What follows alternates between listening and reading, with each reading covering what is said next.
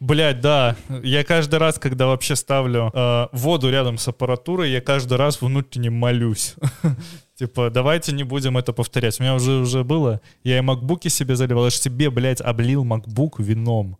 Это какая-то жопа. И знаешь что? Я его только Это починил, пиздец. прошло две недели. И ты его залил снова? Я его залил в виски с колой. И все, пиздец, Вот, пришлось вот уже к чему брать. приводит алкоголизм, чувак. Да, я вот поэтому пить и бросил. Слишком дорого постоянно новые макбуки покупать. Я ни разу в Да, да жизни, нахуй. ни разу в жизни не заливал вообще аппаратуру. Ни разу у меня такого не происходило. Слышал фразу про то, что все бывает в первый раз? Ну, когда будет, я сообщу. Я просто не ставлю то, что может, типа, испортить мою электронику, жидкость рядом с ней. Это же логично. Ты ставишь её на, на отдалении хотя бы 50 сантиметров. И не махаешь руками. А махаешь руками, наверное, это только если пьяный. Я клавиатуру всяким говном постоянно заливал, но это были клавиатуры. Ноута у меня и в помине не было. Типа всякие Никогда клавиатуры Genius за 15 баксов. Такие не жалко залить. Ну да, для да, этого типа предназначены. такие. Один раз я только механическую SteelSeries э, залил, но ей ничего не было, потому что она изолирована О, от влаги. Неплохо. Если бы такие в макбуках делали, я был бы очень рад. Изолированные от влаги. Ну ты что, в макбуках же заложена изношенность. Чем быстрее он сломается, тем лучше. Чтобы ты новый купил. Да, Или чувак, ты чё, они бы никогда не стали так делать. чтобы ты быстрее пришел в сервис отдал хуеву тысячу денег, чтобы тебе поменяли Да-да. одну плату или припаяли просто одну штуку там, за, за 300 баксов. Что Да, стоит да. там р- работа 5 минут. Но все равно, мой MacBook у меня несколько лет, и он работает как в день покупки, поэтому это того стоит. Вот мой Dell работает ровно как в день покупки, и я так счастлив. Твой Dell умеет делать вот так, одной рукой? Ну ладно, ладно. Я знаю, хорошо. что ты показываешь. Я Да, знаю, да, что да, ты да, показываешь, все, Леша. Все, наверное, сейчас это поняли.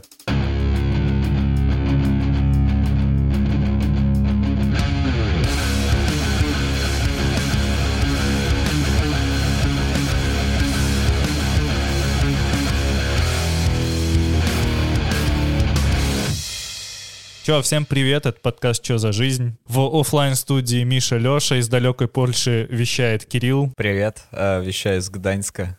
И как оно? Вроде бы полет нормальный. Загнивает? О, да, очень загнивает. Прям вообще, прям вот Запашком? шманит. О- Окна не открыть даже. Как ты, как ты там... Слышал, там цены запредельно низкие. Как ты с этим живешь? Да не то чтобы запредельно низкие, знаешь, в принципе, те же самые, что и в Литве, просто, ну, может быть, иногда 10% поменьше, иногда 20, иногда, А иногда 30. 40.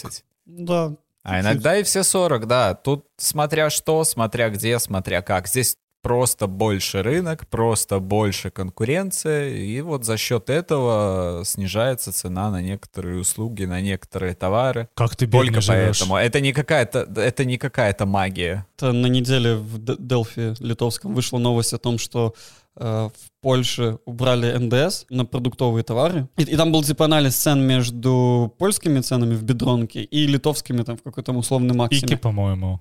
Ну, Ну, в- что-то- что-то да, то есть такое, их тут Ики, Максими, Максима, Реми, Лидл, как бы тут больше особо негде смотреть. Я скидываю своим ребятам, которые в Польше живут, и они такие, бля, а где такие цены? Нихуя не пиздят, типа, ничего тут у нас не упало.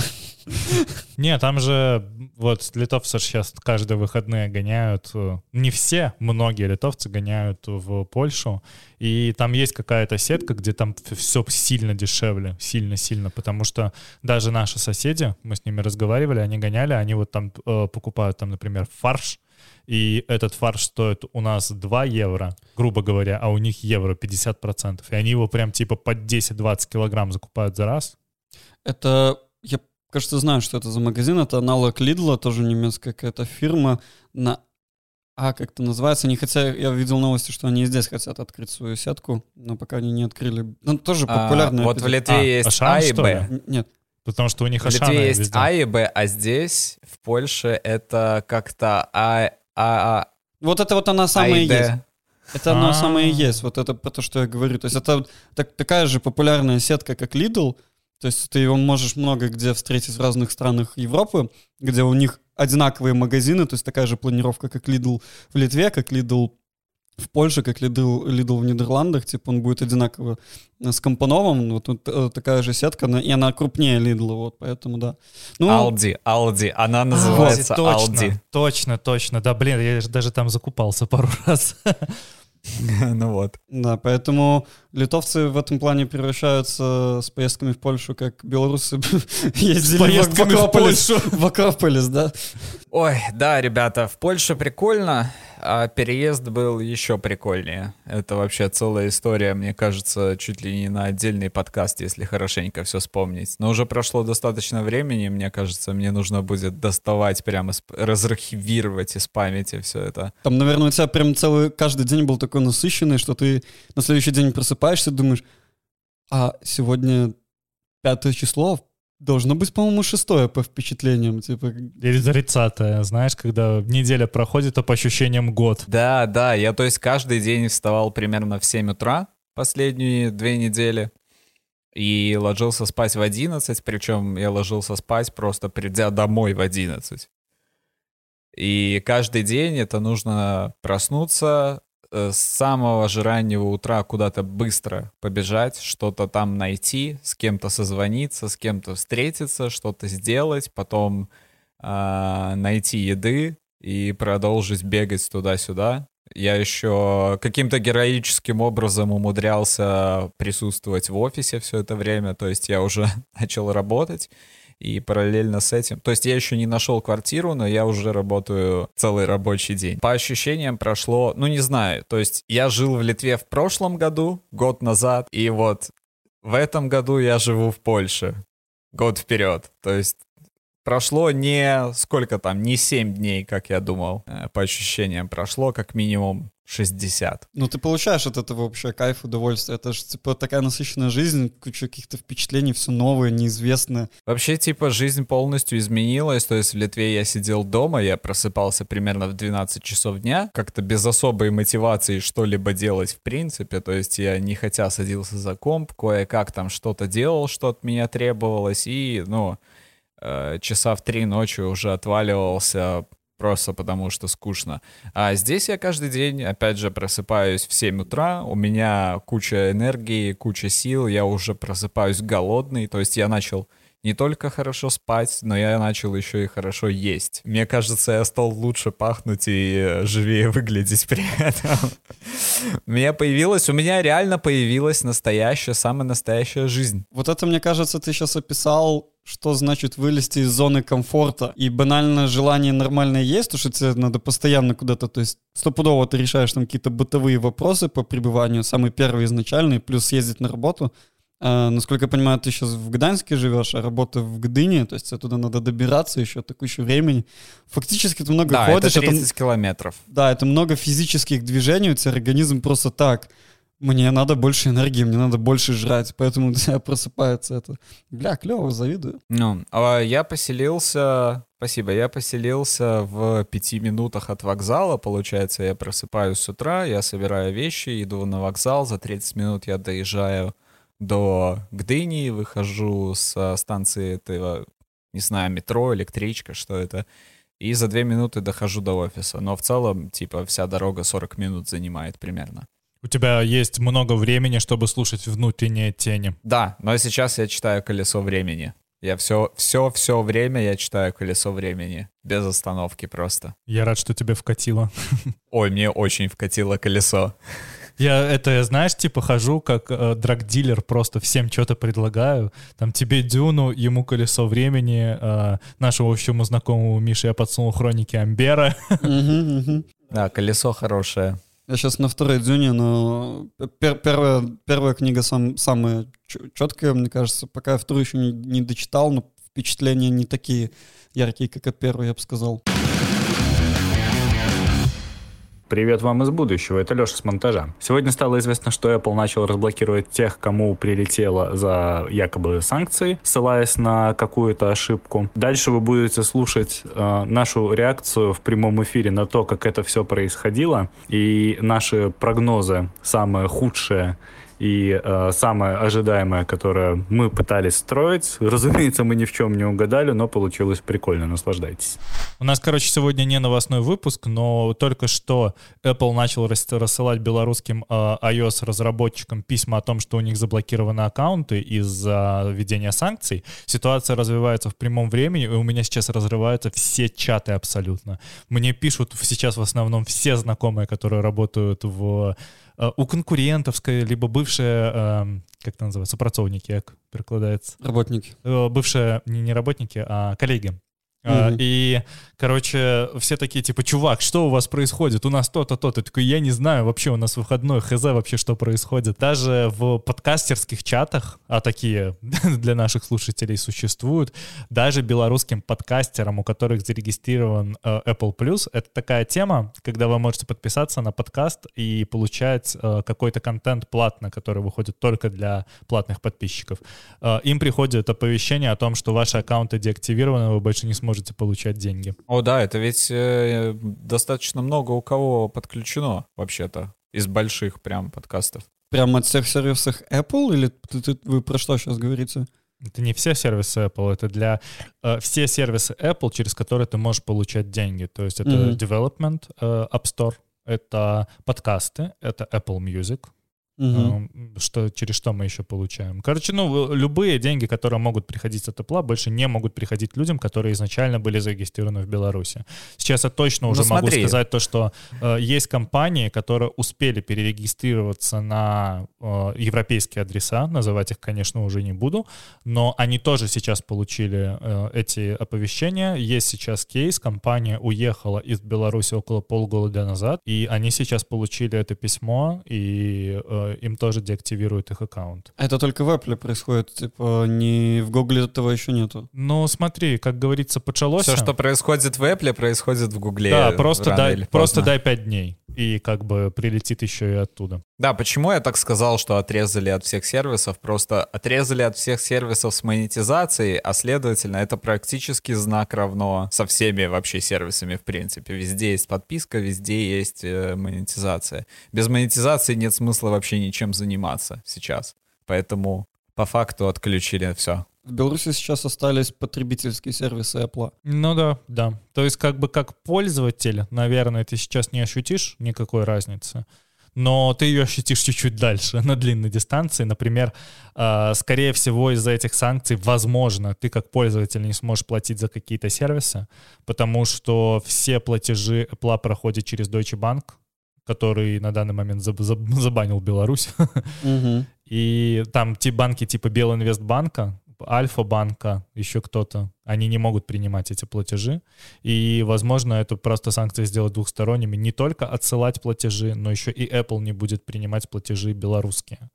Тогда это будет, конечно, трагедия, потому что любой сервис, которым мы можем подписаться, там, через условный эм, я не знаю, Spotify ты подписываешься, конечно, через сайт, но, ну, например, там YouTube Prime. YouTube Prime ты подписываешься через приложение, угу. значит, ты не сможешь подписаться с iPhone через приложение, тебе приходит, придется заходить на сайт. У Гугла такая же тема в Play Store, что я, я помню, раньше я подписку оформлял не через приложение, но вот это было где-то года, может, 3-4 назад, и вот недавно, буквально пару месяцев, надо было на какое-то э, приложение по спортпиту э, просто тестово посмотреть, оформить, и я офигел, потому что мне не внутри приложения, приложения это предложило, а меня перекинуло в Play Market, и в Play Market мне пришлось это все делать. Ну, я типа немножко прифигел.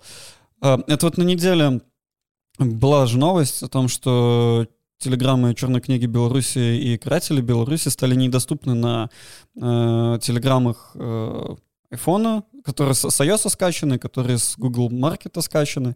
И я тоже увидел это, что вы не можете это просматривать. Такой, охуеть, в смысле я не могу просматривать? Я просто зашел, удалил Telegram нахер с телефона своего, у меня Android, зашел на сайт Telegram, скачал напрямую оттуда, установил, все открывается. То есть э, проблема была во, в случае Телеграма была решена таким образом, потребительская. Коммерческая монетизация, это, наверное, так не решится, но... Если все так, как оно выглядит, э, айтишки в Беларуси реально осталось на три дня, я думаю, что просто все уедут нахуй сразу же, потому что нет смысла сидеть. Это я как-то упоминал на подкасте, что если Google заблокирует Google Ads для user acquisition белорусского, это все, это трагедия, и айтишка уедет. В принципе, по силе это то же самое. Из плюсов э, в Google Ads не будет попадать блядская реклама. А, ну да, кстати. Возможно, это единственное решение этой проблемы прям глобальное одним кликом. Типа, нахуй. Ага. Ну, заебались вычищать ваше говно. Все вместе идите нахуй. Да, и вы, и вы, и те, и эти. Это кто-то говорил, что санкции не работают, да? Ну вот они, походу, заработали. Не, ну слушай, вот 2022 начался, уже мы все вместе начинаем потихоньку видеть то, что от э, калийки санкции начинают перелетать. Сейчас очень быстро начинает развиваться история с литовской железной дорогой, которая уже отказалась перевозить. э, Но она как бы уже было ее развитие основное. То есть Да, да, да, но в смысле мы видим вот эту вот не, невразумелую панику, типа мы запретим ваши товары, но потом мы запретим не все ваши товары, мы не знаем, что с этим делать. Там Потому что отдельная история, конечно, Как я всегда и говорю, э, белорусская власть очень сильно реакционная. Она умеет только реагировать, не умеет работать на предубеждение. Это просто вот это вот именно нарратив о том, что санкции не работают, он был построен на том, что санкции по факту реально существенные, они еще не работали, потому что они были все с отложенными сроками действия, как американские, которые в силу вступали с 8 декабря, или литовцы каким-то хуем за 5 месяцев проебали все вот это и ничего не подготовили. И 8 декабря смотрят они, ой, блядь, у нас тут, оказывается, договора есть, которые мы, сука, должны соблюдать. Если мы их расторгнем, то на нас подадут суд, блядь, надо идти в правительство и решать это как-то через угрозу национальной бе- безопасности. Ну, тоже вот по факту реакционная политика в этом случае именно у литовского государства, но типа, тем не менее принципиально разорвали. Но сейчас, же- сейчас же у литовской э, железной дороги, одного из самых крупных работодателей, вот, э, сокращают порядка трё- 300 работников, там у них из контингента 8 тысяч, то есть 300 это ну, существенный процент работников и связывают в основном с тем, что как бы вот эти вот перевозки ограничены, там все профсоюзы поднялись, типа, давайте что-то решать, типа, Да, зато- сами проебались. Зато ты видел, что делает БелЖД в этот момент? БелЖД может потерять около 30% работников из-за того, что Литва отказалась от перевозок. Очень большие простои, и платить будет нечем. А помимо сокращения, возможного сокращения в 30%, еще наверху и урезание рабочих часов остальным рабочим, и урезание зарплат. То есть как бы вот тебе неработающие санкции. Кажется, тот факт, что айтишка сваливает из страны прям целиком куда серьезнее. Это, знаешь, 5% от э, железной дороги и 95% от айтишки в пропорции. Э, санкции не работают? Охренеть. Весь IT-сектор просто shift-delete. И Shift всё. delete. Да, но еще Да. смотрите, тут такая тема. а, Айтишка же, как говорится, один из последних драйверов роста. У нас же из драйверов роста да, осталась только айтишка и калийка. И В принципе, контрабанда. всё. Ну и контрабанда. Ну, вебкам, вебкам, закладки и IT, как говорится. И э, смотри, айтишка сваливает, калий забанен. Что будем делать? То есть уже как бы нужно Сигареты через да. дроны. Сигареты через дроны или идти на трассу хуй без соли сосать? Тут как бы вот, вот такая тема. Конечно, стоит еще не забывать то, что помимо западного европейского рынка, условно свободного демократического рынка, есть еще Россия и как бы вот Ближний Восток страны СНГ. Как бы там-то У них есть счет- своя соль и свои удобрения, они так охотно не станут пускать кого-то просто. И своя айтишка к тому же, да. Я, типа, им на это на рынке вообще нахрен не упало все. Не, э, не скажи на самом деле, потому что я знаю, во всяком случае, у меня не так много друзей айтишников, там, допустим, как у Леши, но где-то процентов 30 из них работают вот там, я знаю, там на Узбекистан, на Таджикистан, там продукты security, которые они поставляют, они э, уходят в основном вот в эти страны, то есть Россия, Ну да, да, IT ясно. IT нужен всем, IT нужен везде. Я просто всегда. хочу тебя чуть-чуть Просто. поправить. Они, может быть, и документально работают на Тадж- Таджикистан и Узбекистан, но деньги они получают европейские и американские. Хм. То есть как бы это чуть-чуть не так работает. То же самое, как белорусская айтишка держится тоже на американских и европейских деньгах. Поэтому, когда белорусская айтишка съедет, она съедет спокойно в Европу, и для нее вообще нихуя не изменится. Типа все как было, так и останется. Да, просто налоги она уже платить не будет. Да. Она их будет платить, но будет платить не белорусские налоги. Ну, я это имел в виду, да. Толчок продолжает гнить потихонечку. Знаете, вообще Польша странное место на самом деле. Я встретился с очень большим количеством абсолютно необъяснимых каких-то проблем, то есть э, их быть не должно. Вообще, то есть в Литве я никогда с подобным не сталкивался. Вот, например, а, как только я приехал в Гданьск, мне нужно было заехать в Airbnb свой, и ключ от этого Airbnb был не в том месте, где находятся сами, сам, где находятся сами апартаменты. В другом То городе. Сначала нужно приехать в одну точку, забрать там ключи, а потом поехать в апартаменты. Но у меня при этом килограмм 30, наверное, на плечах своих вещей. И я, короче, оп-оп, иду в этот офис. Я прихожу в офис, э, пытаюсь открыть ящичек с ключом, а пароль от него не подходит. То есть 6 утра, ничего не работает, воскресенье, и я не могу получить свой ключ. Э, Я очень хочу спать, в общем, все плохо. А ты же еще заран- заранее снял это, это Airbnb на день раньше, чтобы мог именно утром его заселиться и спокойно пойти спать, Да, да? да, конечно, я, за- я заплатил отдельно специально за этот день, чтобы я мог прям утром заехать. Ну и я, короче, просто сел на лавку, сижу, грущу. А, И чувак с соседнего отеля за ресепшеном, охранник, подошел, спросил, что ты тут, типа, трешься? Я говорю, я уже заранее перевел с польского в транслейте, точнее, на польский в транслейте слова «не открывается ящик с ключом», не знаю, что делать, и я ему эту фразу уже заготовленную выдал, он такой «Ой, бля, ладно, давай заходи». А, он меня пустил, получается, к себе на ресепшн, сделал мне кофейку.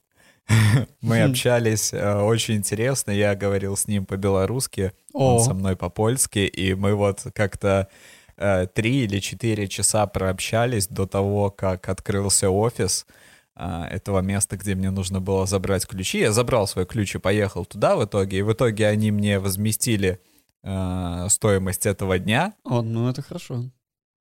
Вернули деньги, да, но вот с этим чуваком мы вообще отлично пообщались, он сам из Гданьска, ему там лет 50, э, вроде бы, или около того, он мне рассказал, куда стоит сходить, он мне показал разные фотки, куда он ездил, он мне показал фотки, как он ходил в лес, э, сколько он собрал в этом или в том году оленьих рогов, он мне рассказал, что здесь водится в лесу, а здесь водится все, кроме медведей. В общем, очень прикольно. Польша, то есть, сначала встретила очень плохо и одновременно очень хорошо и по-доброму. Это не последняя проблема с Airbnb на самом деле. Через пару дней мне нужно было поменять Airbnb. Можно я тебя прерву? Мне вот интересен момент. Да. Вот. А ты с ним говорил по-белорусски, он с тобой по-польски. Как вообще, типа, вот момент коммуникации, как вот э, спокойно ты его понимал, с проблемами? Разница в некоторых словах ведь есть и в языке, поэтому некоторые вещи мы э, обходили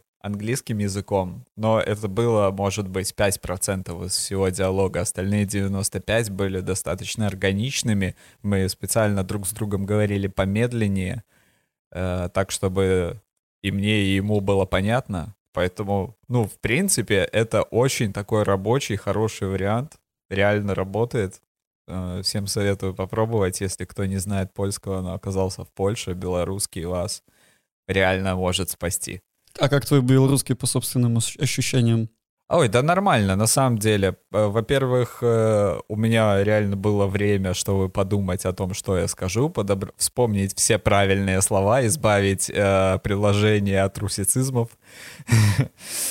Вот. В принципе, я считаю, что мой белорусский достаточно хорош.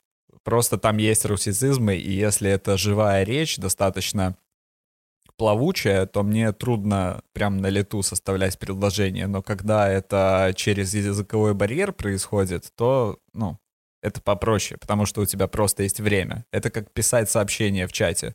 Респект, вот что я тебе скажу. Нашел выход из ситуации креативненько. Да, да. Второй BNB, Airbnb а, я забронировал, кажется, утром через несколько дней. К вечеру его не подтвердили, и, получается, мне уже нужно было куда-то ехать. Я уже сидел в офисе с сумками, я все сделал, все, что мне нужно было. И его просто взяли и отменили. Забронировал еще один, его тоже отменили. И только на третий раз, уже где-то через 3-4 часа ожидания, я все-таки смог хоть куда-то заселиться. Все это время, кстати, я был на литовском роуминге по интернету, потому что, опять же, я зашел а, в местный киоск, купил, как мне показалось, достаточно хорошую сим-карту, она стоила где-то 30 злотых, то есть ты платишь 30 злотых, у тебя сразу они есть на счету, то есть можно купить себе интернет и нормально жить спокойно. Но нет, но нет, конечно же, это моя, кстати, третья симка в Польше за этот год была, и она тоже не работала со старта, как и все они. Я с этой симкой пошел в ближайший офис э, Orange, пришел к чуваку, говорю, вот, э, купил симку, она не работает. Он мне говорит, а, ну так э, это потому, что тебе нужно заплатить еще. Ну, конечно. То есть тебе нужно тебе нужно сделать топ-ап, э, закинуть немного денег сверху, и тогда все заработает. А еще, кроме этого, тебе нужно позвонить в местную техподдержку и попросить разбанить эту карту. И я такой думаю, ага, то есть у вас в Польше все карты, которые ты покупаешь в киоске, нужно не только топапать, но еще и звонить кому-то и голосом прям просить их разблокировать. То есть, как бы, это вот это сервис, и это было очень странно. Слушай, у меня вопрос, а у тебя часом не вот этот литовский э, теле... У меня пильдик, это А, теле 2. Пил- Пилдик — ебучая хуйня для литовцев, которые... вот Для тех людей, кто живет в Литве, я вам скажу, идите на Телию, вот таких проблем с интернетом нет. Везде в Евросоюзе у вас будет стабильно нормальный интернет, такой хуйни вы не встретите. Я, наверное, скажу, что это один из лучших интернетов, которые вообще когда-либо я где-либо имел. Ни в Беларуси, ни в Украине, ни любой другой литовский интернет у меня так хорошо не работал. Поэтому я даже не удивлен, что у тебя возникли вот такие проблемы с роумингом, с пилдиком. Не, вообще, у меня он просто закончился. А, ну окей. Ну вот и все, понимаешь? Э, Я просто израсходовал весь лимит. А этот оранж, это еще не вся история, это только ее завязочка, затравочка, так сказать. А, Я пошел, я пошел закинуть еще 30 злотых, то есть уже 60 в тотале, и начал звонить в техподдержку. Я нашел номер техподдержки, я звоню, там отвечает робот, я пытаюсь говорить с ним на английском. и у тебя понимаю, закончились он деньги на процессе, польском да? Не-не-не, все хорошо. Я очень долго провисел на телефоне, мне на все хватило денег. В конце концов, у меня там 60 злотых. Я ему на английском, он отвечает мне на польском, что он не понимает, чего я от него хочу. Я садаптировался, начал отвечать ему на польском, и каким-то образом э, выбрал все правильные варианты, чтобы он меня привел к консультанту. Поднимает первый консультант трубку, я его спрашиваю, вы говорите по-английски? Он нет, и сбрасывает э, сбрасывает меня обратно в очередь, я жду второго. Поднимает второй, я его спрашиваю, вы говорите по-английски? Нет, он меня сбрасывает. Третий человек. Третий человек сказал, что он понимает чуть-чуть по-английски, я ему рассказал, в чем дело, он меня выслушал и сразу же сбросил. Э, Четвертый человек в очереди. Э, Та же самая история, что и с первым и вторым. Пятый человек в очереди та- э, сказал мне, что я могу подождать 15 минут на линии, пока он не найдет англоговорящего человека и свяжет меня с ним. А, ну, я послал его нахуй, конечно же, и сбросил. Ну, я прям так Сам сказал, уже «Иди ты их нахуй, скинул, и сбросил, да.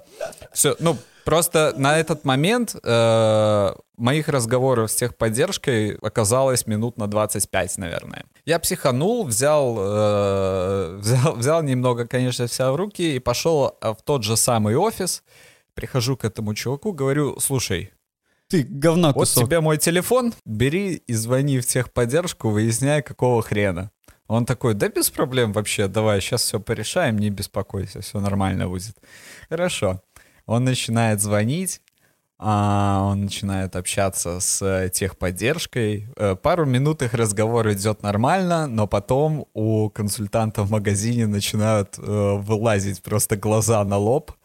Он начинает потеть, он начинает краснеть, он начинает смеяться, плакать, закрывать лицо руками. Мне кажется, что за 40 минут, что он говорил с техподдержкой, то есть 40? это уже полтора часа, да, полтора часа моих разбирательств с этой сим-картой и техподдержкой, то есть за 40 минут, что он говорил с ними, он испытал, мне кажется, весь спектр человеческих эмоций, на которые вообще способен, типа, человек. В итоге он договорил, мы очень долго над этим смеялись, целых наверное, минуты три. Он мне сказал, что все это время, которое было наговорено с твоего телефона, мы тебе, конечно же, вернем. Э, я такой, ну, блядь, спасибо. А время, вот эти полтора часа, мне кто вернет, блядь?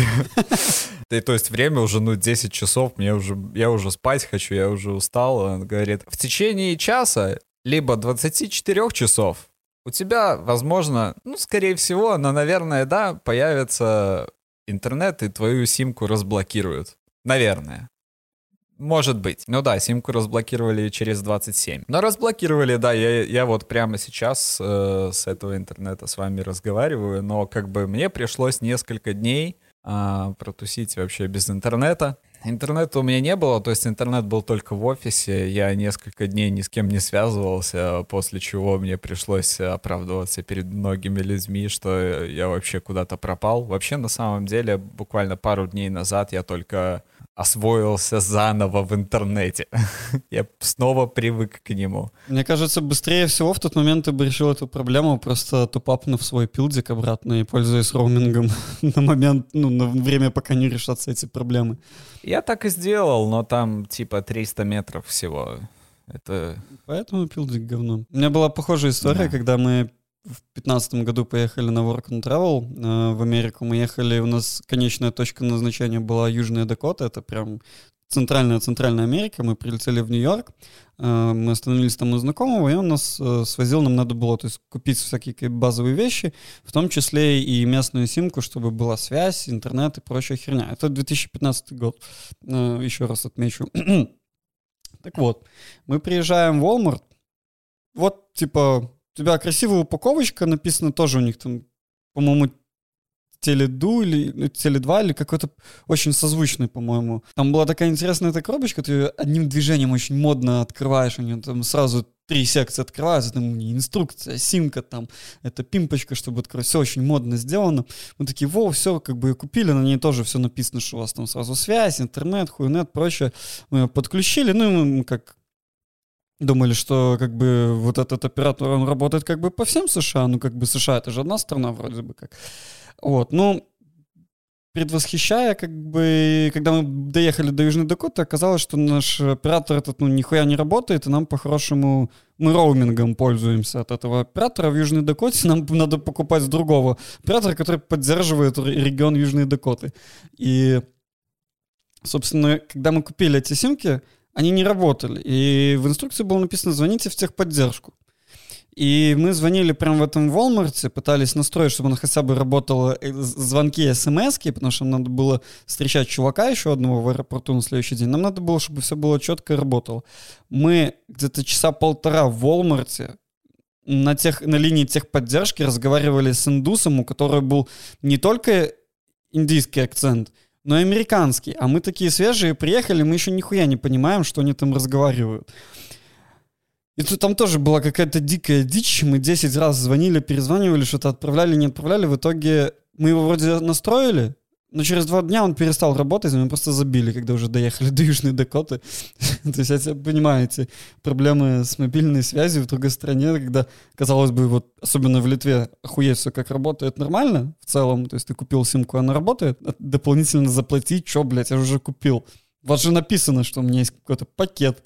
Почему он не работает? Почему я должен звонить и ебаться? Я буквально пару подкастов назад еще вот рассказывал, как я попал в Каунасскую больницу с болью в животе, с обезвоживанием, с отравлением, всем, со всем, чем только можно, и где мне сказали, что, возможно, у меня панкреатит.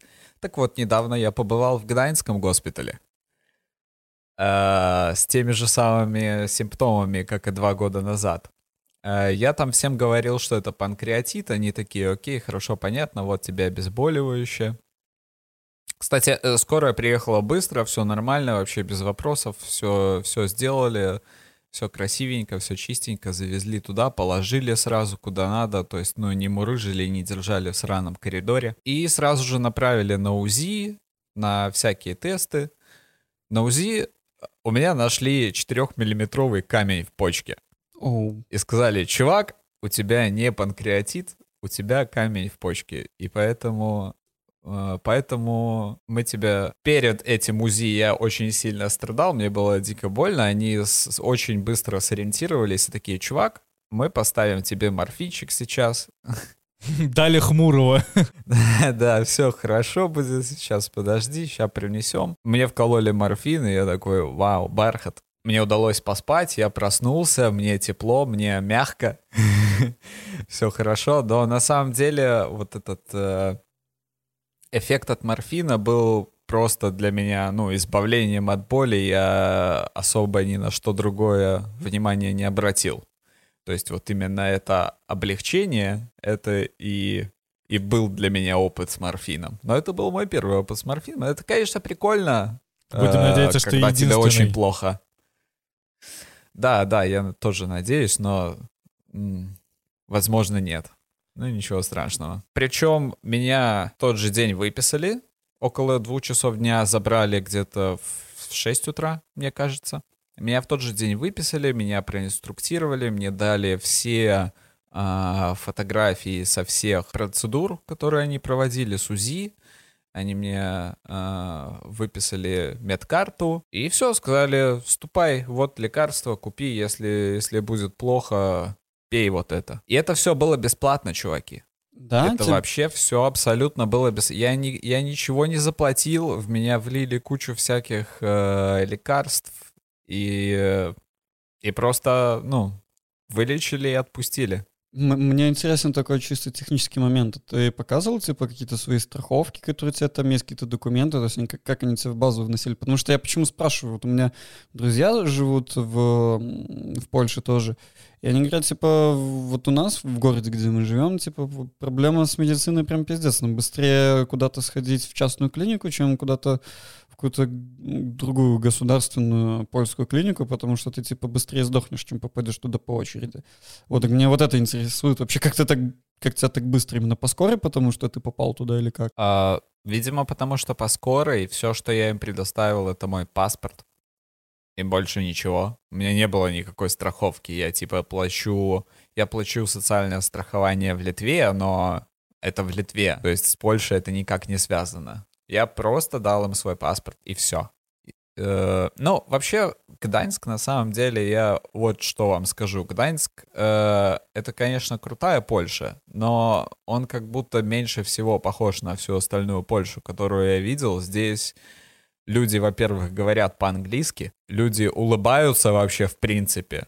То есть здесь есть много добрых людей, хороших, что, ну, я мало замечал во всех остальных местах. Ну, как бы вот показательный случай. Э, врач, который меня лечил, он ходил с э, второй врачихой, которая была черной.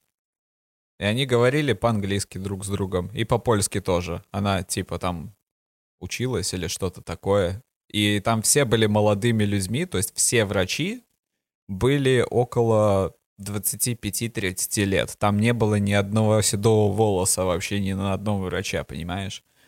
Потому что в нормальной стране с нормальной системой образования, наверное, люди такого возраста с большим опытом идут уже в какие-то более высокие позиции в медицинской сфере, чем просто как бы врач в больнице. Ну, не просто врач, там, понятно, специалисты, но я как бы в целом говорю, что они уже какие-то научные, наверное, научными вещами за- занимаются с седым волосом. Да, возможно. Но все эти люди ве- вели себя максимально профессионально. То есть это были самые профессиональные врачи, которых я видел в своей жизни. Я их немного повидал, да, но как бы Ну, по сравнению с случалось. Каунасом впечатление прям супер позитивное, да? По сравнению с Каунасом это пиздец просто. Каунас, я не знаю, не, не попадайте в Каунас. В Гданьске, в принципе, все нормально будет, если что. Так что, камень-то в твоей почке рассосался или что с ним делать-то? За три дня рассосался, дядь. Не, ты чё? Э, я пью воду по две бутылки в день, как бы. Все, рассасываем камень.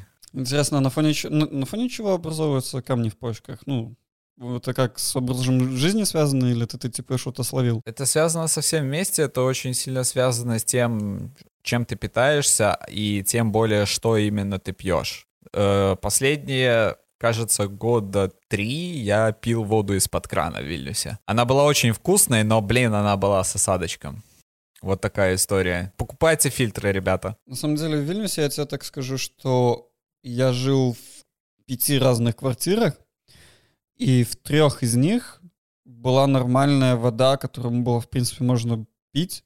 Я, конечно, не проводил тесты, это мое сугубо внутреннее впечатление, просто что вот не было вот этого вот осадочка, а, и то есть даже нам фильтром не надо было пользоваться, то есть через фильтр, если прогонял, то там одинаковая вода была.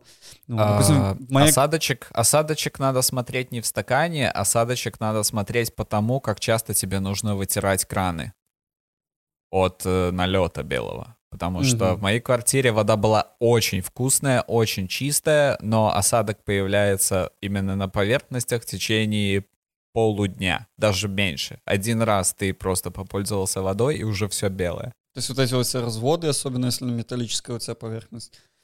Да-да-да-да-да. Полезно знать. Я переехал в крутую квартиру, которая вообще, ну, мне кажется, единственная в своем роде оказалась. А, это было достаточно прикольно. Это была единственная квартира, чтобы вы понимали, это была единственная квартира э, с хозяином, который я вообще, в принципе, связался. То есть это единственное место, куда я позвонил. А, сама квартира сделана дизайнеркой интерьера. И она вот именно то, что я бы хотел делать в визуализации по своей профессии. Вот это прям очень красиво. То есть у меня Короче, теперь есть... теперь ты живешь во вьюпорте 3D Max, да? Ну, не во вьюпорте. Не все так плохо, подожди. А, теперь у меня есть отдельный офис, то есть у меня есть место, где я могу записываться. Здесь хорошая звукоизоляция на самом деле. Две комнаты, 50 квадратных метров, офигенная ванная, в которой есть огромное окно, Здесь очень большие окна, много света, все красиво, все прекрасно. Это в самом-самом центре. То есть буквально все, что может понадобиться, от меня находится максимум в 700 метрах. Здесь вот рядом есть место, которое называется форум, и это настолько большой торговый центр, что через него течет речка. Нормально. А, слушай, у меня вопрос. Окна в пол, белые потолки, стены? Да, стены белые, потолок белый, а полы деревянные, серые. Блять, охуенно. Да, здесь очень много света, огромные окна. Э, все такое мягкое, деревянное, очень красивое. Я заехал в квартиру мечты. Прям я вот всю жизнь хотел жить в таком месте. И вот оно, наконец, свершилось. То есть э, это не просто новая открытая глава, она еще и началась очень интересно. В хорошем месте. А слушай, что пацанам, допустим, вот, это, вот эта квартира, если вот сравнивать, у тебя при, примерно такого же плана была квартира в, в Литве, но она была поменьше, и как бы там не, не тоже деревянные полы, белые, белые стены, все окна в пол, но типа вот если сравнивать по ценам в, евро эквиваленте, сколько за такую квартиру вот в Польше отдают? В Литве моя квартира стоила 450 евро без коммуналки, и там было квадратов 20, наверное, здесь, собственно, 50, и цена без всего 600 евро. Совсем, наверное, 700 будет. Ну, как бы за 700 евро, я думаю, можно где угодно найти крутую квартиру, но для Гданьска это типа средняя цена для подобного жилья, то есть э, чуваки платят там 400 450 здесь, но у них панелька обычная квартира ничем не отличается, а это прям... Вот, чтобы вы понимали, по этой квартире есть целая статья в журнале, прям с э, крутыми фотками, совсем. Она есть в портфолио студии, которая ее сделала. То есть это прям э, шоу-кейсная такая квартира, да.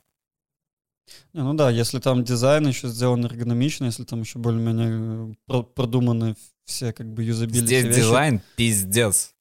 Вообще просто, я, ну, я такого не видел. То есть я не был раньше в таких даже квартирах, в которых столько дизайна, которые настолько продуманные. То есть я впервые увидел то, чем я занимался последние шесть лет. То есть как это на практике вообще может быть. это очень интересно. Бля, это квинтэссенция удовольствия, я прям тебя понимаю. Это примерно ощущение, вот как я, помнишь, описывал о том, что ну, ты работаешь над архитектуркой, над архитектурной визуализацией маркетинговой. Ты ее делаешь, а потом ты там через год, через два проходишь мимо этого места, где вот должны его были строить, а ты видишь это здание, оно на самом деле выросло, и как бы, ну, визуализация, понятно, она выглядит как художественный такой продукт, но потом ты его видишь в реальности, такой думаешь, о, ебать, прикольно. Вот, и, то есть это близкое ощущение, я думаю. Просто оно намного сильнее, да, потому что очень. ты в этом живешь еще. Это Живешь в Юпорте 3D Max, да?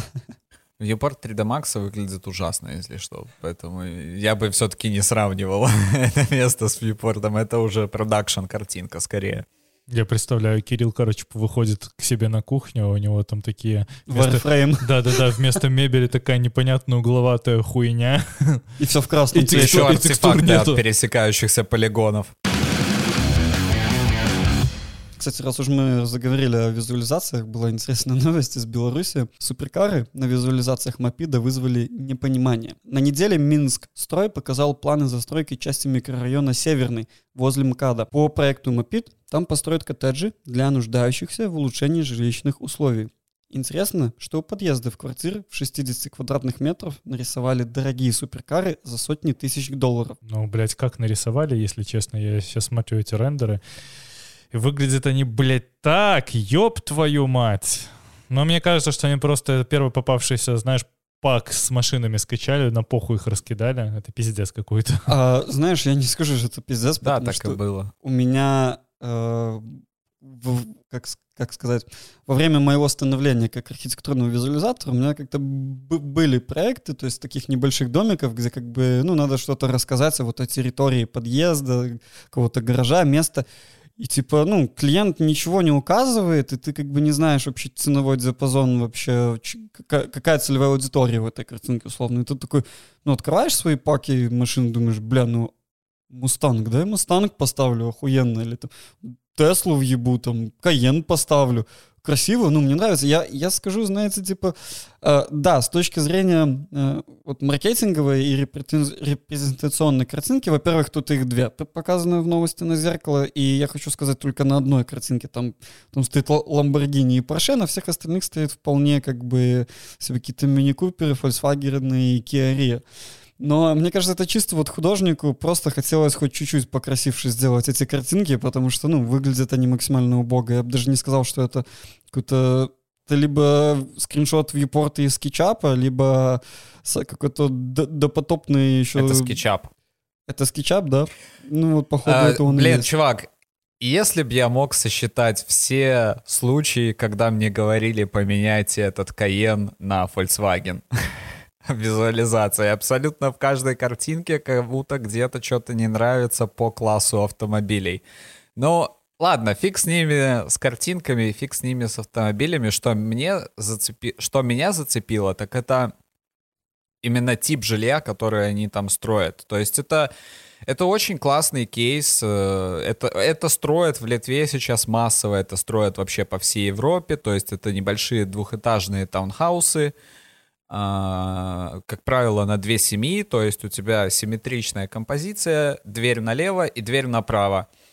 Э, Два одинаковых кубика. Э, Вообще сама застройка очень крутая. Правда, мне кажется, что в Беларуси это будет продаваться как элитное жилье, а не какое-то социальное. Мне кажется, что это... Я не знаю, я просто не верю в социальность этого в Беларуси. Хотя во всех других местах это действительно бюджетное социальное жилье. Что, ну, если это просто будет работать, как это работает везде, то это очень круто. Но есть сомнения. Да, да, потому что мы говорим о Беларуси просто. Я еще, смотря на этот проект, меня, конечно, печалит, что не делают подземные по- по- парковки, все выносят наверх, и у тебя условно есть таунхаус. Тут не, не показан э, вообще как бы как сказать, урбанистическая зона, то есть где, собственно, там люди могут взаимодействовать э, с Ну, пространством. потому что это бюджет. Да, во-первых, бюджет, во-вторых, как бы мы по качеству картинок видим, что это ск- в Юпорт скетчапа. Просто что вот все парковки, как обычно, везде, как вот на Камгорке и вообще на всех дру- других новостройках, как вот как делают не на, на Новой Боровой, когда у тебя все парковки просто вот на улице стоят. И у тебя условно есть территория, которая занимает условно 30% это вот твое жилое помещение, ну, жилые здания, где-то 10% это детские площадки, а все остальное это ебаные парковки и подъезды к ним. Вот. Как бы вот, вот это печалит. Ну, возможно, это как бы бюджет, но может вместо 10 блоков зданий постройте 5, но сделайте к ним парковки. А потом будут деньги, достройте еще, если проект будет рабочий. Но В той же Литве как бы то же самое абсолютно. Вот то, что ты видишь сейчас на картинке, к сожалению, никто другой этого не видит. Очень жаль, но... э, Нет, стоп, я с тобой самое, поспорю, да. я с тобой поспорю. Э, В Вильнюсе все вот новостройки проекта, даже панельки, которые я вижу, которые, допустим, у меня тут в соседнем районе буквально за год выросли, у всех подземные парковки. Я помню... Не-не-не, старичок, я именно про этот тип жилья. Вот именно конкретно вот он так выглядит, понимаешь? Вот именно вот эта архитектура. Вот Мгм. абсолютно идентичная копипаста есть в Литве, и она идентичная копипаста вплоть до парковок тоже. Так что Помнишь, ты мне как-то фриланс-проект подгонял того чувака литовского, он примерно такой же таунхаус строил, Да. симметричный. Так вот там гараж хотя бы был как бы частью внутренней архитектуры, то есть ты заезжаешь в гараж, а слева у тебя вход в твой дом, то есть типа это не совсем то, что у тебя вот дом, и рядом с ним типа вот 30 парковок в ряд. То есть это, ну, я на самом деле такого давно в Литве не видел, возможно, я где-то пропускал. Я помню, был проект у меня возле Клайпеды, где он выглядит почему-то как санаторий, там 12, э, 12 зданий пятиэтажных, такого санаторного типа, но это именно жил, жил- жилая застройка.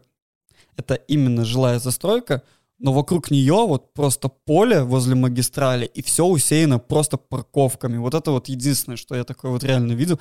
Это я такой думаю, ебать, ну вы серьезно просто вот столько акров земли зальете асфальтом? Это, это ж хуйня ебаная. да, постсовок, чувак, постсовок.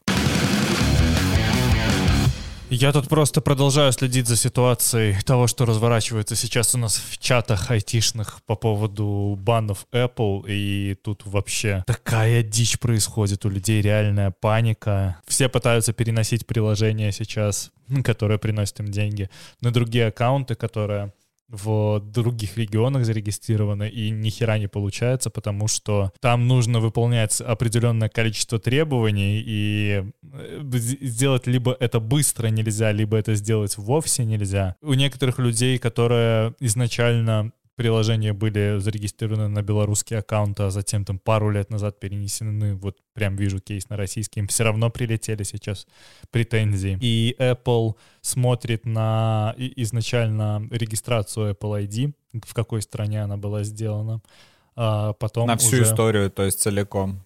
да, да, да. И как бы Apple подошла к этому очень-очень ответственно, я могу сказать.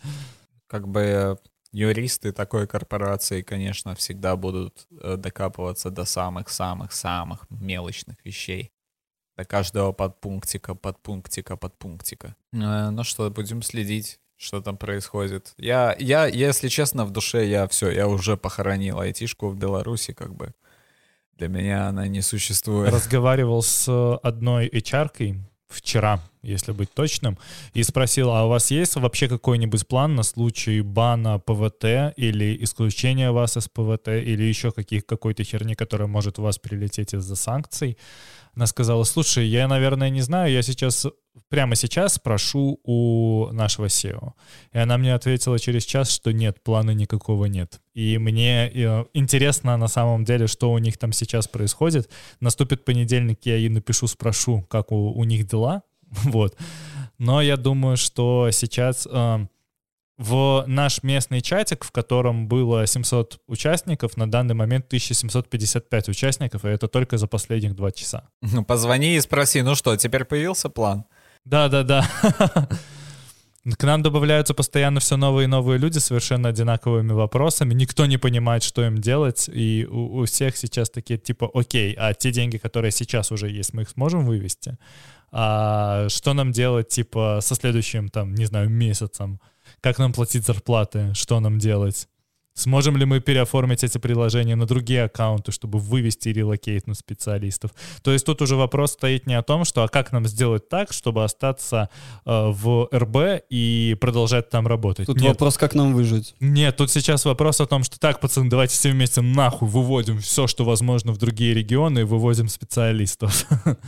Это возвращаясь к нашему предыдущему подкасту и вот тому диалогу, который у нас как бы перекидыванием сообщений состоялся вот неделю назад, когда были первые новости о том, что кто-то исключился из ПВТ самостоятельно этот, э, регионами, которые занималась вот эта фирма. Я помню, я тогда сказал, типа, блин, ну, ребята, если вы до сих пор не поняли, что происходит, то, типа, есть три типа людей. Те, кто поняли и предприняли за вот эти полтора года все шаги, чтобы условно спастись и сохранить свой бизнес вне Беларуси.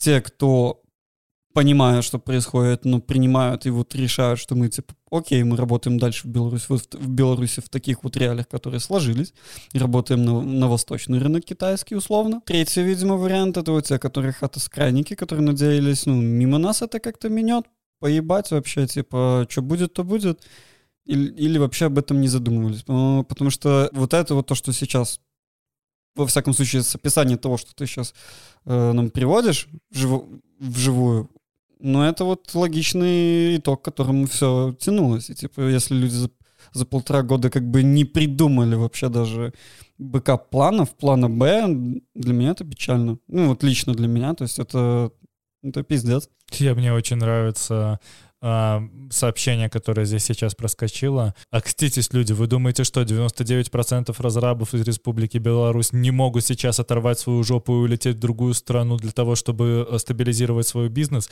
Немножко приземлитесь с очевидными всем советами. Иногда нужно прожить ситуацию, а не гайды транспортировать. Ну вот, вот тебе а, абсолютно настроение рядовых айтишников. В принципе, большинство айтишников оно довольно давно сидит на чемоданах, потому что ну, у, у меня много друзей осталось работать в РБ, и э, дохера из них последний год живут с собранными сумками. Либо морально, либо физически. Вот физически дома есть собранные сумки на случай, если мы завтра уезжаем. Мы их кидаем в машину и выезжаем отсюда. Похер куда. Это как в Украине после 14-го. Это мое изречение больше обращено не к вот рядовым, условно, айтишникам, разрабам и так далее, людям, которые, собственно, держат бизнес и несут за него риски и ответственность. Это... Пару таких нас, кстати, слушают. Да, мой привет к вам. Sorry, критика тоже должна быть. Но... Можете кидать меня тряпками, но в связи с тем, что у нас тут последнюю неделю вообще в принципе происходит, но я немножечко в печали. При... Я знаю, что нас слушает Дима из компании Пик-Пик.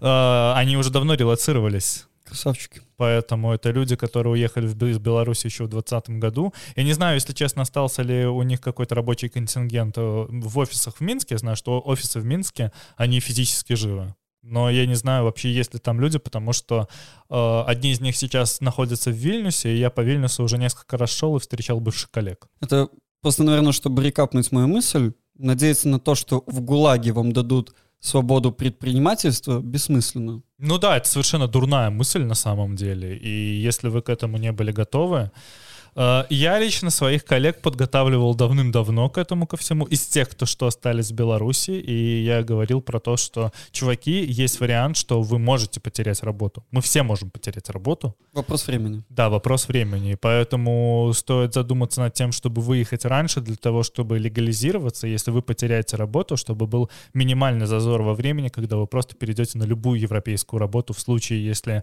работодатель решит вас не, рела... не релацировать из страны страны. А, такое произойдет где-то с 50-60% специалистов, потому что специалист ниже сеньора не особо интересен в том плане, что его можно найти всегда в другой стране. Ну да, как ты объяснял в прошлый раз. Но сеньоры, тимлиды, э, люди, которые заняты в построении процессов, их просто так не выкинешь. Да, это костяк рабочий как бы всего продукта, ну, в моем понимании. И э, они будут в приоритете. Э, интересная новость в течение недели прошлой э, прилетела, что в ЕС одобрили законопроект, который запрещает использование личных данных для показа рекламы. Э, жители стран, входящих в ЕС, смогут отказаться от отслеживания со стороны IT-компаний. Они не смогут использовать личную информацию пользователя для показа таргетированной рекламы. Алгоритмы должны стать более прозрачными, а пользователи смогут потребовать компенсацию, если поймут, что их данные используются даже после их запрета на это. Новые меры вступят в силу с 2023 года, но для начала законопроект должен пройти согласование с Еврокомиссией и странами, участницами ЕС. Если пройдет все по плану, то в случае нарушения правил IT-гигантам грозит штраф в размере до 6% от глобальной выручки. Это охуеть какие огромные деньги, если что. Это охуеть как хорошая новость, потому что я все да, чаще да. в последнее время начал замечать, вот особенно на примере Инстаграма, когда вот, допустим, я листаю сторис своих друзей, и у меня две новости сторис, три, три, три сторис друзей, а потом две сторис вот 3-4 сегмента спонсорт реклама. Еще видели, я вам скидывал в нашем э, телеграм-чатике, у меня какого-то хрена появилась какая-то сторис э, год тигра 2020, которая пустая, на которой никогда не подписывался, которая Типа, я не могу ее выбрать, удалить, я могу только стандартно замутить. Откуда она там появилась, что она там делает? Хуй это новый знает. способ монетизации. Если что, а, я, я объясню, это Инстаграм сейчас тестирует. У тебя вот есть эти баблы, где а, аватарки твоих друзей в сторис. Угу. И один из новых способов монетизации — это добавление рекламного бабла в твои баблы. То есть мы монетизируемся не только показывать тебе саму сторис, но там еще есть э, иконка, у этой иконки можно будет считать какой-то ретеншн, и на этой иконке, иконке можно разместить что-то в теории рекламной. Это как, например, э, чуваки закупают по кейвордам в App Store, и в том числе они закупают это, они делают типа продай, продающие в кавычках иконки для приложений. И абсолютно нормально, когда ты там тестируешь определенную теорию, 30 раз поменять иконку приложения. Поэтому есть такой вопрос, вопрос в том, что Инстаграм может тестировать возможности монетизации в том числе и через это. А подобный законопроект нас приведет к тому, что э, реклама может резко стать, знаешь, как начало 2000-х, когда у тебя есть на улице рекламный бигборд, ты на нем размещаешь что-то, и 0,0001% людей, которые проходят мимо этого бигборда, могут быть заинтересованы в том, что ты предлагаешь. Ну, допустим, в Вильнюсе такое маловероятно, потому что у них есть отдельные регуляторные законы именно вот про билборды, что они не могут вот Но так это вот я совсем висеть. условно говорю. Но я не думаю, что это будет именно так. Я думаю, что Наш Дерезки которые... останется все точно так же. Чуваки, которые будут продавать таргетинговую рекламу, они ее как продавали, так и будут продавать. Просто, как бы, во-первых, цена вырастет на эту рекламу очень-очень сильно. Во-вторых, как бы э, общий охват, там же как сейчас работают, они либо составляют э, условный портрет человека через какой-то парсер и запускают на аудиторию с похожими интересами, либо тыкаются, э, ну, типа, мы предполагаем, что наше приложение интересует женщин 45+, которым интересен уход за лицом. И поскольку наша платежеспособная аудитория находится в Америке, мы вот таргетируемся примерно на такую аудиторию. А еще, чтобы, если у нас есть soft launch, мы посмотрим страну, которая похожа на Америку, но чуть-чуть дешевле. Например, мы возьмем там, не знаю, Данию, которая, в, в которой цена покупки чуть-чуть ниже. И на мелком бюджете посмотрим, будут ли нас покупать. Видимо, вот э, этот, как бы, этот условный кост, он, он очень сильно вырастет, потому что у нас не будет определенного парсингового списка. Еще такая интересная особенность, типа, когда мне вот эта реклама выскакивает в сторис, типа, ну, во-первых, она у меня вызывает агрессию, и, типа, ну, нахер она мне нужна, и я, типа, нажимаю, типа, опции, hide this ad, там, репорт, э, репортнуть этот ad. И весь прикол, что когда я нажимаю, я попадаю в колесо ада, я нажимаю спрятать эту рекламу, мне перелистывают следующий сторис, и это не сторис, который у меня идет по порядку. Это другая реклама какая-то. Я нажимаю hide ad, она окей, перелистывает следующую рекламу. Ты у меня вот так вот идут спонсор, должен, спонсор, спонсор. Ты должен, я должен посмотреть все, все, всю рекламу, ты можешь пытаться скипнуть бесконечно, он тебе покажет новую, которая якобы приемлема тебе. То есть э, здесь не вопрос в том, что ты ее скроешь полностью. Э, был же слух по поводу того, что э, мета, про в прошлом Facebook. И в настоящем. Ну и в настоящем это всегда было будет Facebook. Они введут э, какого-то рода Prime подписку, как это сделал Google для YouTube и типа вот у тебя есть эта подписка, мы от тебя скрываем всю рекламу. И, возможно, такая херня появится в Инстаграме, которую ты там платишь условных 13,99 евро в месяц, и от тебя скрывают всю рекламу. Э, реклама все равно ведь останется, потому что интеграция и вся херня. И данные твои также будут собирать, чтобы как бы генерировать условный общий профиль какого-то типа. Просто тебе не будут его показывать, но ты платить, блядь, за это бабки ну, как бы частные компании, все бла-бла-бла, это можно снова э, брать и крутить. Просто получается так, что, смотрите, ну, когда мы начали пользоваться социальными сетями, ну, там, 2010 и, и оттуда, когда появился только первый, первого рода Инстаграм, там, Твиттер, тот же Фейсбук, это, ну, этого же всего не было. То есть мы пользовались Инстаграмом как, ну, просто фотоальбомом, то есть там друг друга посмотреть, кто что выкладывает там в Facebook или тот же самый аналог ВК. М, Что это, типа, ну, переписка, социальная сеть, друг с другом как-то поддерживать контакты, какие-то там цифровые активности совместные. Твиттер примерно то же самое, перекидывание фразами, диалогами. Но в какой-то момент мы как будто вот бессознательно, не сами того не понимая, начали просто генерировать такое количество данных, которые, ну, компании-держатели, которые так или начали, начали друг друга начали скупать, поняли, что это именно тот ресурс, на котором они могут монетизироваться. Наши данные, наши действия, наши увлечения. Деньги из воздуха практически. И продавать эти данные как ну, в рекламных целях условно. Единственная таргетинговая реклама, которая сработала на мне за всю историю, два раза было, это с единственным сайтом domestica.org. Это сайт с э, креативными курсами, там Photoshop, э, там рисунки, акварель, пастель, так- такого рода. Это единственное, когда мне пригодилось. Я такой, о, прикольный сайт с курсами, конкретно то, что вот я искал, то, что мне было нужно. Единственный раз за все 10-12 лет, которое у нас работало. Интересно, конечно. У нас же есть еще одна новость, э, сопряженная с этой. Э, Судебный комитет Сената США одобрил законопроект, позволяющий загружать приложение iOS не из App Store. И для iOS это, если что, для вообще для всей Apple это трагедия, потому что 30%! если- да, потому что если вы не знали, э, Apple зарабатывает огромные деньги не только на продаже телефонов и продаже подписки, а на тех самых золотых 30%, которые она срезает с каждой транзакции, проходящей через App Store.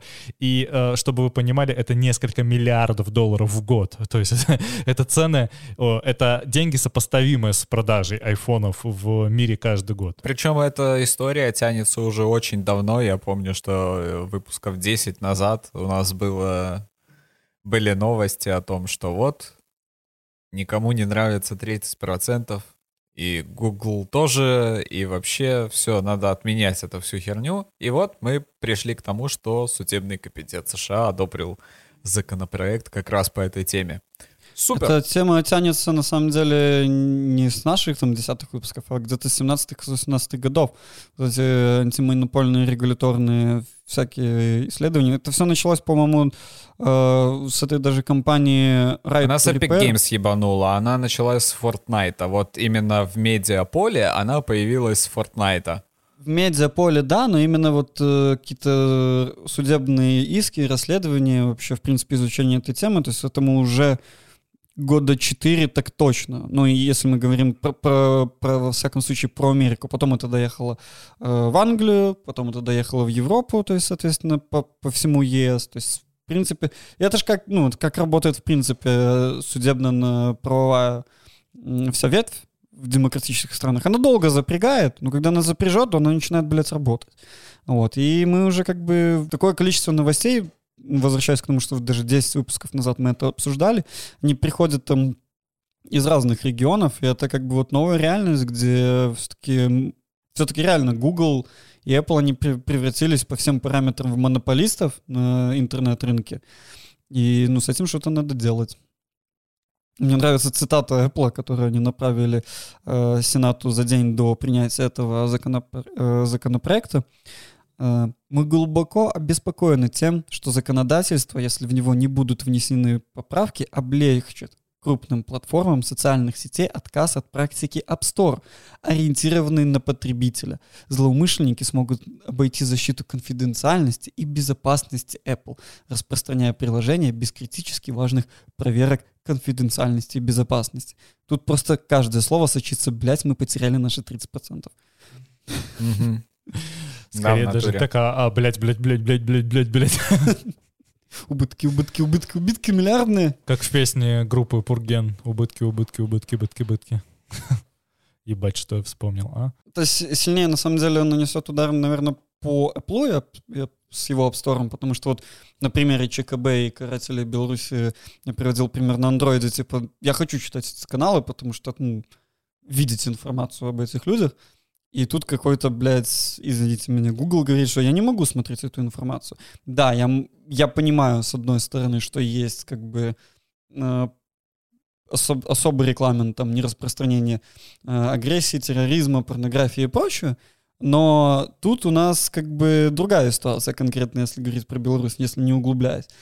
И, во всяком случае, Android мне уже позволяет удалить зайти на сайт официального э, произ- производителя этого приложения, скачать АПК-шку, установить ее, точно так же пользоваться и видеть э, все не заблокировано. И как бы просто такой возможности у, у айфончиков, я так понимаю, нет. Все тупо идет через App Store. Поэтому вообще одна из причин, почему я никогда себе iPhone не хотел иметь и не буду. Я не знаю, что такого должна сделать Apple, чтобы я отказался от айфона, если честно. Вот реально не знаю. Я тоже, потому что я настолько уже стал Apple-ебом, я настолько завязан в экосистему, мне настолько удобно и хорошо, что, пожалуйста, мне, мне похеру. Делайте, что хотите. Просто, типа, У меня всю жизнь был Android, и вот я недавно купил себе iPhone. Год назад или полтора, я не помню, сколько там нахрен прошло.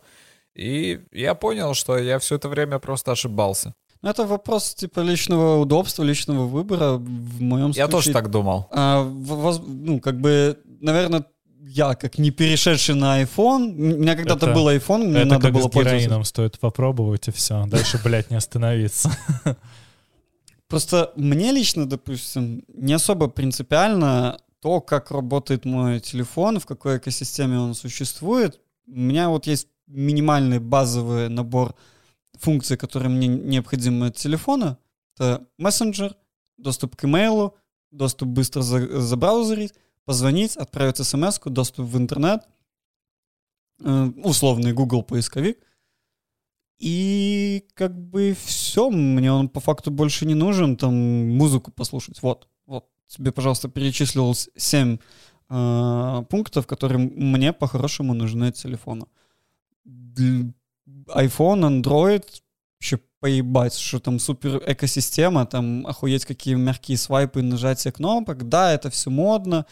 Ну, для себя лично в этом не вижу такого супер смысла, чтобы там переезжать на айфоны с вот это вот, с- которые стоят нереальных каких-то денег, по мне, они не должны столько стоить. Поддержанный айфончик задешево вполне хороший варик. На самом Ну да, деле, нет? на самом деле нормальный iPhone стоит столько же, сколько и самсунговский флагман. Который тоже стоит столько, сколько он не должен стоить, кстати. Я, я вот э, с тобой совершенно согласен. Кстати, цены на iPhone в США вообще, ну, абсолютно в другом. Там по-другому все формируется, потому что ты покупаешь, можешь купить семейную подписку. Вот я был в США, у- практически у всех, с кем я там общался, американцев местных, у них была подписка на Apple, где они на семью, условно, 6 человек, все покупаются айфоны, там, это был ш- 16-15 год, там, по-моему, 6-7 модель была, 5-6-7, где-то так. И вот э, у них, условно, в 15 году появилась у всех пятая модель, в шестнадцатом году вышла шестая там модель, все пришли, сдали типа эти пятерки, по той же подписке получили новые предустановленные все шестерки и так далее. Ну, как бы я не вижу в этом какого-то большого смысла. Я понимаю, что вы ждали не меня. В США полицейский доставил еду домой вместо задержанного курьера. Офицер Тайлер Уильямс взял на себя задачу вытащить еду из машины до того, как ее отбуксируют. Он получил адрес доставки от задержанного и направился туда, где успешно завершил свою миссию. Водитель курьерской доставки DoorDash был задержан за вождение с приостановленными или отозванными правами, отсутствием доказательств ответственности и отсутствием ордера на выезд из соседнего округа. И все это произошло в, в городке Джонсборо, в штате Арканзас, небольшое, там несколько тысяч населения. История настолько милая, настолько приятная на самом деле. Ну, понятное дело, что не каждый полицейский такой, но это именно вот история о комьюнити, о, взаимовыр- о взаимовыручке, потому что я не могу себе представить белорусского милиционера, который вот по такой, на самом деле, ну, Довезет до пиццу тебе до дома, да? да, довезет тебя до, до Мгм. пиццы до дома, он скорее заберет эту до, до, до пиццу и сам ее сожрет, или просто скажет, иди ты нахуй, курьер, мне вообще поебать. Возможно, это мое сугубо субъективное мнение, но вот у меня вот такое впечатление. Просто, если бы, понимаешь, правонуш... правонарушение это небольшое, то есть э, по меркам, если сравнивать. То есть у него были приостановлены там права, не мог ездить, но вот ездил, зарабатывал. То есть по факту какое-то разбирательство, но он-то на работе, заказ должен быть доставлен, кто-то его где-то ожидает в нашем городке. Пойду-ка я вот довезу.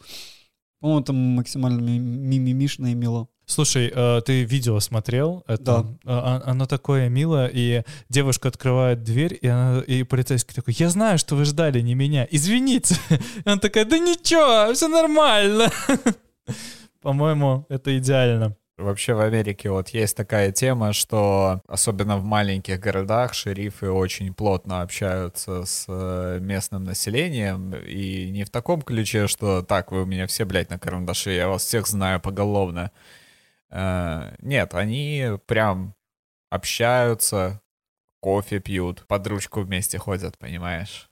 Я полностью могу подтвердить. Вот в 2015 году я был вот в таком вот городке, где 500 человек населения. Это просто прихайвейный город с э, фастфудами, мотелями, трейлерным парком и одной главной улицей с единственной достопримечательностью.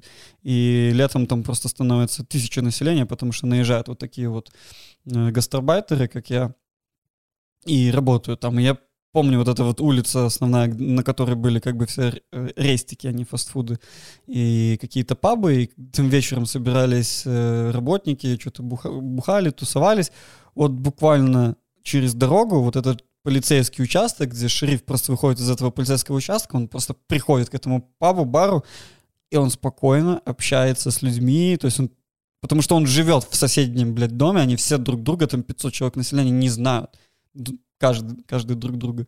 И это вполне вообще так... Я помню, когда это увидел, то есть мы выходим из этого паба, мы, конечно же, не пили, потому что нам тогда 21 не было, мы там просто ели пиццу и тусовались с американцами, которыми можно было пить. И мы как бы абсолютно трезво оттуда выходим и видим абсолютно нетрезвых американцев, которые стоят и за жизнь пиздят шерифом. Это же, кстати, тоже история не только американская по поводу того, что все друг друга знают. В Беларуси, в маленьких городах все то же самое. Все прекрасно знают своих участковых. Да, кто кого отпиздил. Да, да, там это тоже все. У меня же есть, ну, у нас у всех есть общие знакомые, которые уехали из Беларуси, и э, некоторых из них арестовывали одноклассники, которые с ними проучились всю жизнь, которые жили с ними на одной улице, и в один прекрасный момент они просто приходят к тебе домой, представь, и забирают тебя э, и, и садят на сутки, и сами стоят, и типа стоит отец этого одноклассника, и он тебя охраняет, блядь. Дичь. Ведь у этих участковых маленьких в Беларуси, у них ведь в списке контактов все есть. И если у тебя в Телеграме стоит, что видно кто ты и что ты, если человек есть у тебя в контактах, то как бы вот все. Очень удобно. Они такие, знаешь, а, засланцы местные. Деанонимизаторы. Новость была милая, я все испоганил. Простите. Просто здесь одни реалии, там другие реалии, а говорим об одном и том же. Ну да. Да. Мы в прошлом подкасте разговаривали про облик полицейского, милицейского, и это все категорически различается. Я помню, когда я учился на юрфаке, моя преподавательница по общей теории права говорила, посмотрите на американского полицейского, он идет и под ним трясется земля. Типа это человек статус, это человек, который уважение, его кто-то боится, но не зашкварно к нему подойти и попросить о помощи. У нас же на данный момент милиция, вот у нас есть, она бывший работник Следственного комитета, она говорила, вот у нас Следственный комитет, он милицию вообще ни во что не ставит. То есть как бы общаться с ментом по рабочему вопросу, это дело нежелательное. То есть все Всем разумеется то, что если дело касается ментов, то это дело грязное, Лучше неблагодарное. избегать. Да, да, да. И даже в Следственном комитете предпочитают в те же опорные пункты по вопросам не звонить. Проще гораздо послать официальное письмо с просьбой отослать определенную информацию и так далее и тому подобное. Типа мы идем по самому длинному пути. Ну, с- справедливости ради, чтобы не все так супер красиво выглядело по американским полицейским, был другой случай. У моего друга, с которым мы ездили уже во втором году, мы ездили в штат Мэйн, а, были в городе Бар-Харбор, а, что в национальном парке Аркадия находится. Мой друг хотел купить себе мопед. Он, мы жили достаточно далеко от места нашего работы, 7 миль, и как бы это было логичное решение, типа, почему бы нет. И он хотел узнать, как это сделать. А в шестнадцатом году и вообще, в принципе, вот американские сайты, они какие-то, ну, ни хера не юзабилити были. Э, ну, ему пришла логичная мысль, типа, спрошу я как бы при- представителей правопорядка 911, и он выходит с работы, и вот буквально вот, магазинчик, в котором мы работали, там небольшая площадь, и там просто стоит э, э, вот этот джип э, шерифа. А мой друг, он такой, знаешь, он немножечко буйвол такой, подкачанный, то есть выглядит угрожающе, такой, знаешь... как- Шкафчик на ножках. Да, шкафчик, который, в принципе, тебя может разъебать, и он такой вы- выходит, э, идет у него э, майка-алкоголичка, м- мускулы видны, у него что-то там где-то в портфеле лежит, и он прям через газон идет вот к полицейскому, прям вот к его э, водительскому сидению, к окну. И полицейский этот видит, что происходит дальше. Он прям в машине достает пистолет или тазер, я не помню, направляет на него. Короче, он почувствовал от него опасность, и он сказал, стой, где ты стоишь, руки за голову, типа... И, собственно, он там его обыскал, все такое. Мой друг сказал, знаешь, я что-то мопед перехотел в тот момент.